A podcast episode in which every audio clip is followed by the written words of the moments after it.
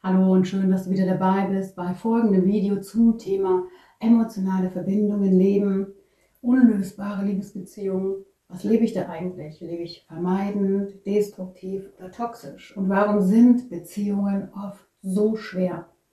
Was steckt dahinter? Darüber möchte ich heute in diesem Video sprechen. Natürlich freue ich mich, wenn du in diesem Video Erkenntnisse und Inspirationen finden kannst. Menschen treffen sich immer aus verschiedenen Gründen, aber wenn es um Liebe geht, dann geht es oft um Emotionen, Werte und Kommunikation. Beziehungen vermitteln uns Dazugehörigkeit, Geborgenheit und Vertrauen. Wir gehen davon aus, dass die Liebe unseren Stress reduziert. Wir wollen eben auch nicht alleine sein. Und das sind die Vorzüge einer langfristigen Beziehung. Doch mit dem Wechsel von leidenschaftlicher Begegnung zu vertrauter Zweisamkeit kommen viele Menschen nicht klar. Wir Menschen, wir haben unseren Charakter, unsere Laster zu tragen, wir bringen unsere Vergangenheit mit, unseren Bindungsstil und jeder von uns muss oder will oder kann in seinem Leben seinen persönlichen Heilungsprozess durchlaufen, der durch Beziehungen beschleunigt werden kann. Um die wahre Erfüllung und das wahre Glück im Leben zu erlangen, müssen wir uns mit uns selbst beschäftigen und nicht nur eine schwere, traumatische, eingefärbte Vergangenheit ähm, schwappt in Beziehungen, sondern jede Art von Prägung fügt sich in die heutige Beziehung mit ein. Spannend ist, wir suchen unseren Partner, Partnerin vielleicht gar nicht. Wir finden sie. Und die, die dann mit unserer Vergangenheit korrespondieren, die sind dann für uns interessant. Manche Menschen kommen und bleiben zusammen und ja, dann ergibt sich manchmal eine lethargische Gewohnheit. Manche trennen sich ständig, ziehen immer wieder den ähnlichen Typen Menschen in ihr Leben und manche lügen und vermeiden sich und kämpfen verbittert in ihren Beziehungen. Das alles ist ja nicht besonders stärkend, sondern eher sehr belastend. 90 Prozent unserer Frustrationen haben mit unserer Geschichte zu tun und nur 10 Prozent mit der gerade aktuellen Situation. Das Schwächendste an unserer Beziehung ist, wir verlagern alle alltäglichen Lasten und alten Belastungen in unsere Beziehung. Meistens steht das aktuelle Drama dann im Vordergrund. Also jemand fühlt sich ungerecht behandelt, jemand hatte eine Affäre, jemand zieht sich aus der Beziehung zurück. Aber das, das sind alles Beziehungsprobleme, die ihren Ausgang oder ihren Anfang meistens schon viel früher haben. Unsere heutigen Beziehungsprobleme haben mit unserer Vergangenheit zu tun. Das Problem ist, wir kommen zusammen in unserer Diskussion nicht runter an den wahren Grund. Wir schlagen Wellen an der Oberfläche, wir peitschen so richtig an, dann wird ausgestritten oder diskutiert die aktuelle Situation und in die Tiefe des Sees sozusagen auf den Grund kommen wir gar nicht. Und dort aber auf am Grund, da würde ähm, Heilung miteinander stattfinden können. Also auch Bewusstheit.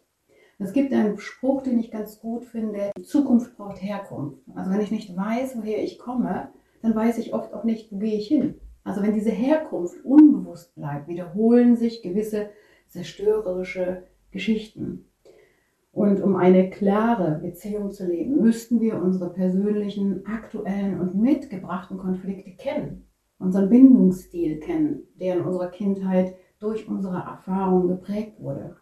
Weil wir dann nämlich geklärter, echter, bewusster und offener mit unseren Gefühlen und Gedanken umgehen können und diese dann auch kommunizieren. Aber oft denken wir, der andere müsste ja schon Bescheid wissen über mich. Zum Beispiel, was mich kränkt oder was mich stört oder was ich mir wünsche. Wenn wir auf Menschen treffen, interpretieren wir oft aus unserer Prägung, aus unserem Schmerz heraus, unseren Erfahrungen heraus, auf unser Gegenüber. Und die dann entstehenden Situationen haben dann diese Einfärbung aus meiner Geschichte.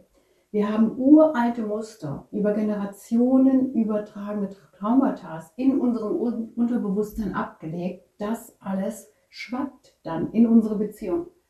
Und das sind Familientraumata, Geheimnisse, Ungerechtigkeiten, Tabus, Leistungsprinzipien, kollektive Traumatisierungen. Und das wirkt alles generationsübergreifend. Und nahe Angehörige können dann Symptome entwickeln, die traumatisierter Personen sehr ähnlich sind.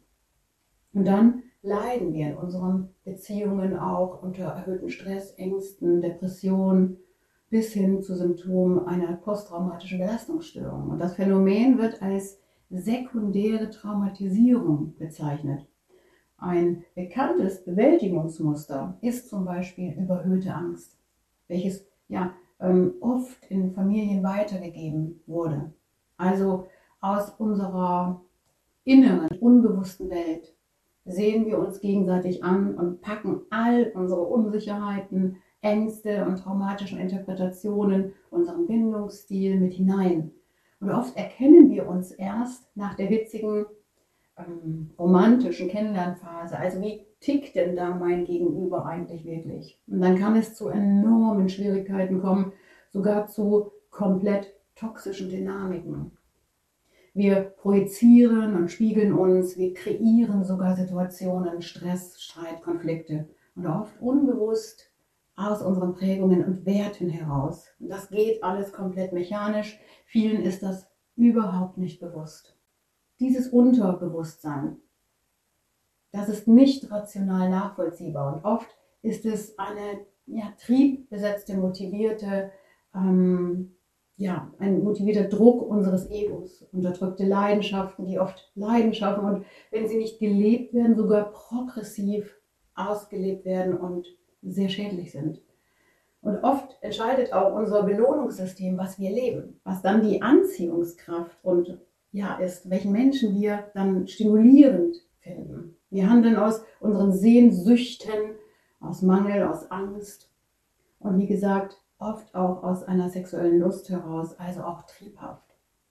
Unser Unterbewusstsein ist immer aktiv und der Bindungsstil, unsere Rollen, die wir im Leben ausleben, die spielen eine sehr große Rolle, auch in unseren Beziehungen. Und waren unsere Menschen damals in unserer Kindheit um uns herum toxische Menschen, krank, launisch, nicht anwesend, erleben wir heute in Beziehungen ebenfalls unsicher, bedrohliche und instabile ja, Verbindung. Dann ist Nähe bedrohlich. Der Kontakt fehlt zu uns selbst. Wir weichen dann aus oder unser Gegenüber. Dann wird dieses Nähe-Distanz-Problem, welches in der Kindheit nicht erlöst oder gelöst wurde, zum heutigen Problem in Partnerschaften. Und der Bindungsstil ist entscheidend darüber, ob wir Introjektionen leben, also Übertragungen. Äußerlich genügt es nicht, sich von den Eltern zu lösen und ja, einen gemeinsamen Haushalt zu gründen. Vielmehr kommt es darauf an, die Erwartungen an den Partner ähm, zu ersetzen bzw. komplett aufzugeben. Und in uns schwingt ja immer etwas Kindliches, so ein kindlicher Erwartungsdruck, weil wir versuchen, unser, ja, unser Entwicklungsdefizit oder Trauma in den heutigen Beziehungen zu lösen. Wir erleben einen gewissen Anspruch auch an unser Gegenüber. Und oft bedeutet das die vollkommene ähm, Überforderung für unser Gegenüber. Und darin liegt die Herausforderung in den Beziehungen. Also du kannst lediglich heute erreichen, dass das Verlangen nach absolutem Halt aus dem zwischenmenschlichen Bereich herausgenommen wird. Das ist schmerzlich. Und das ist dann die schmerzliche Unsicherheit, die wir leben und aushalten müssen. Den Urschmerz aus der Kindheit nochmal ähm, dem sich stellen. Oft ist ja der Wunsch nach Verschmelzung so groß. Und die meisten Störungen in der Liebe ergeben sich aus diesen Übertragungsmustern. Und in jedem Menschen gibt es etwas, das er in sich vermisst, etwas, das ihm fehlt und doch irgendwie zu ihm gehört. Und dann denkt der Mensch in diesem Mangel, dass er das von außen wieder erlangen kann. Also er kann sich komplett machen. Die Frage ist, aus welchen Motiven will ich mein Gegenüber überhaupt haben? Warum bist du mit diesem Menschen zusammen, den du da gerade bei dir hast?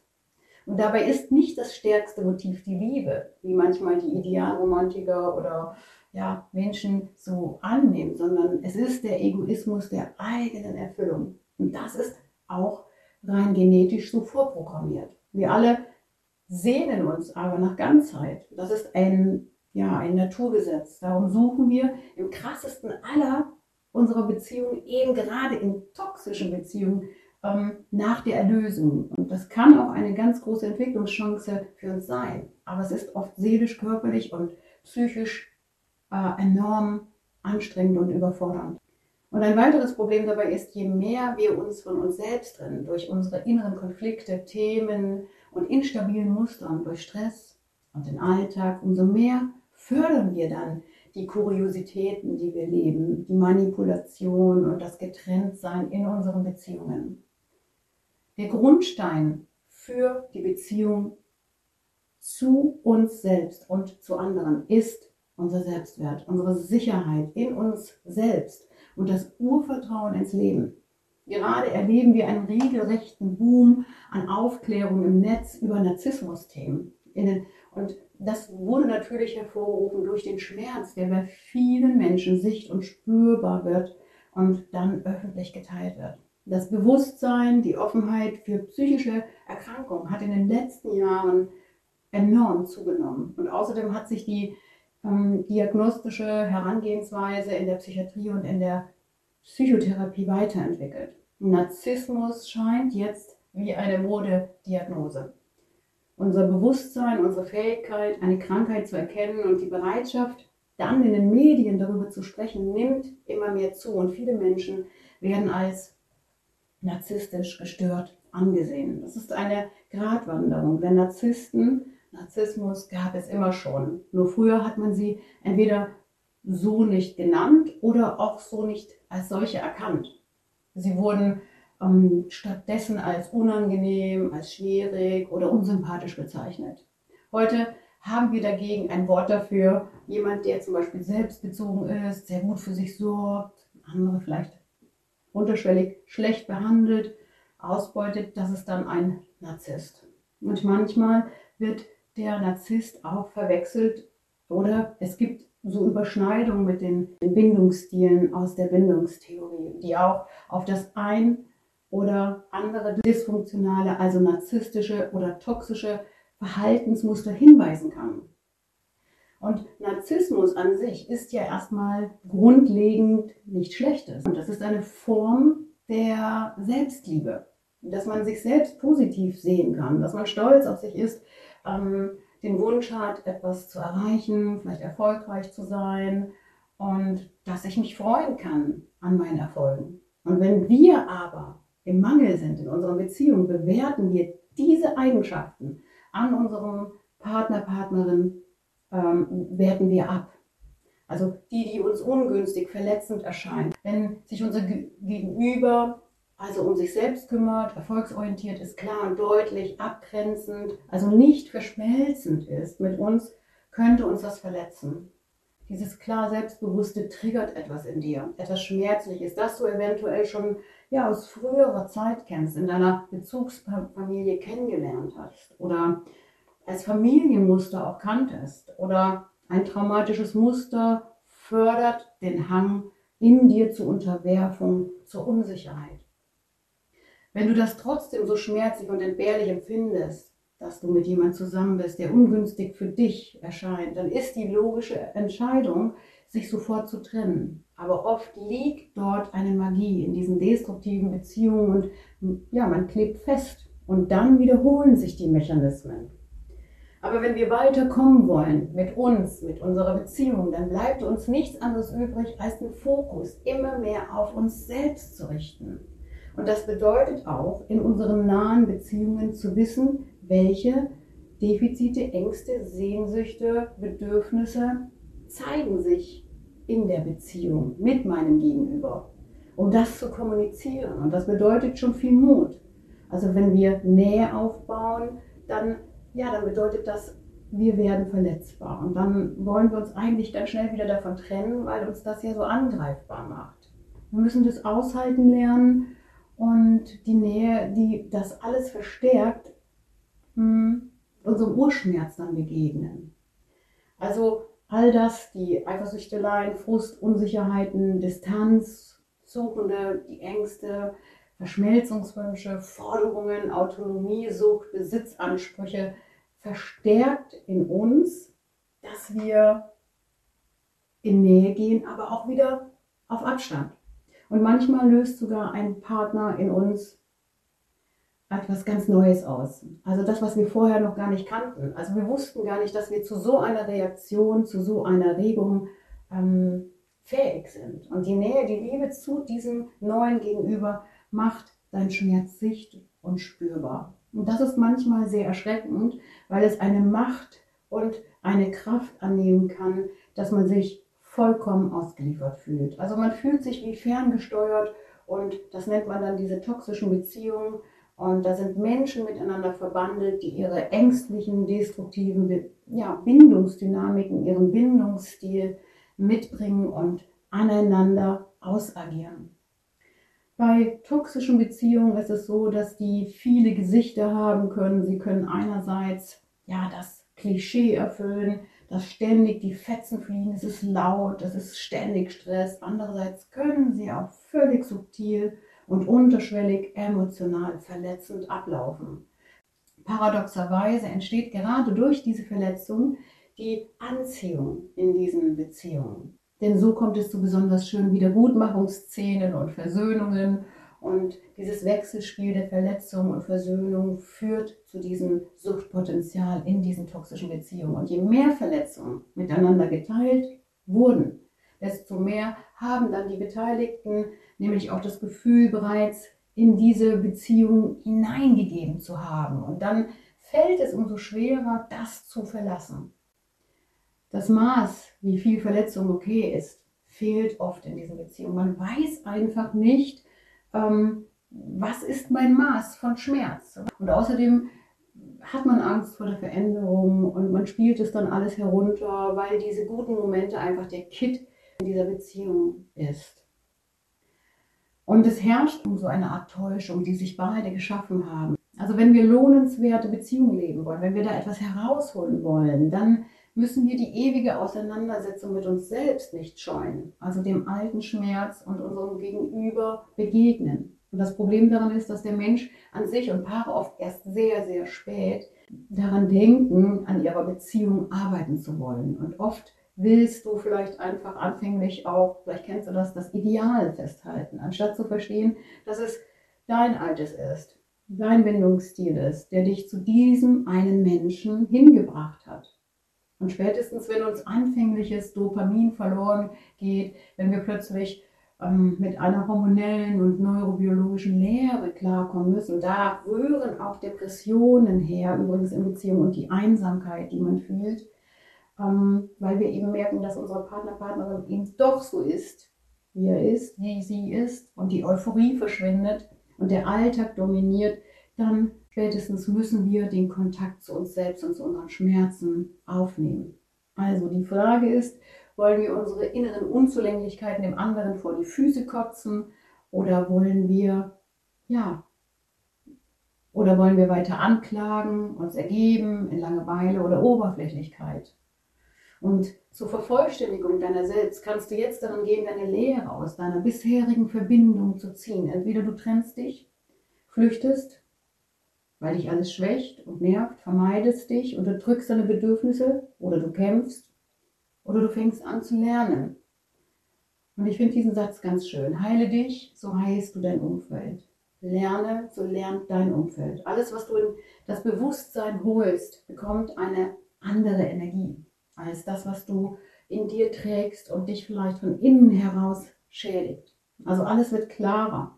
Und das kann aufwühlend sein, das kann auch Chaos anrichten, aber es sortiert sich dann neu. Das, was zu dir gehört, bleibt. Und es wäre ideal herauszufinden, wen habe ich da eigentlich vor mir? Kenne ich dich eigentlich? Kennst du mich? Gehst du ehrlich mit mir um? Und dazu gehören Zeiten, wo ihr, wo Beziehungen ungestört miteinander reflektieren können. Welche Rollen leben wir? Welche Muster? Und vor allen Dingen finde ich immer wichtig, Empathie sich selbst gegenüber und dem Partner zu bringen. Empathie geht so vielen Menschen ab. Es ist so wichtig, in Beziehungen empathisch zu sein, auch für die Schwächen. Und gemeinsam heilen lernen heißt, dass dein Gegenüber ja auch ähm, Themen an die Oberfläche gespült bekommt. Und dann fragen wir uns, was braucht da Aufmerksamkeit? Welcher alte, angetriggerter Schmerz zeigt sich? Und was wollen wir denn vielleicht gar nicht wahrhaben? Und warum streiten wir, anstatt mal auf, ja, in den, zu gründeln, ja, den See abzutauchen? Was braucht Beachtung? Was braucht Wertschätzung? Und die Veränderung kann in der Regel nur gelingen, wenn beide Beteiligten das wollen und dann auch in die Tat umsetzen und sich begegnen wollen und sich nicht ständig trennen in ihren Überlebens- oder Abwehrmechanismen.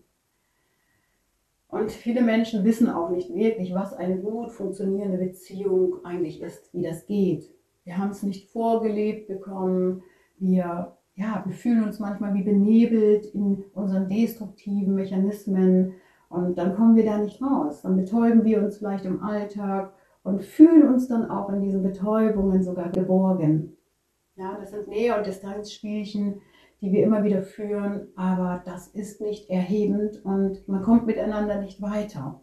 Verständnis, Zeit, Raum und Grenzen setzen, das alles, finde ich, ist enorm wichtig. Und loslassen, was wir krampfhaft festhalten. Und wir tun das dann auch nicht mehr aus gut gemeinter Absicht heraus oder aus ängstlicher Beklemmung.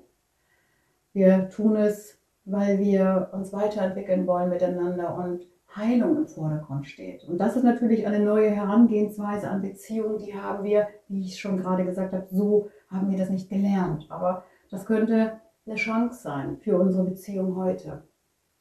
Ich hoffe, es war heute in diesem Video zu Beziehungen etwas dabei. Schau dich gerne noch auf meinem Kanal um. Da gibt es noch über Bindungsstile einen Podcast. Es gibt auch über Beziehungen, Heilen Video. Also einiges, was dich interessieren könnte. Ich freue mich natürlich, wenn du kommentierst. Wenn du magst, abonniere auch gerne meinen Kanal. Sei gut zu dir selbst. Und bis demnächst.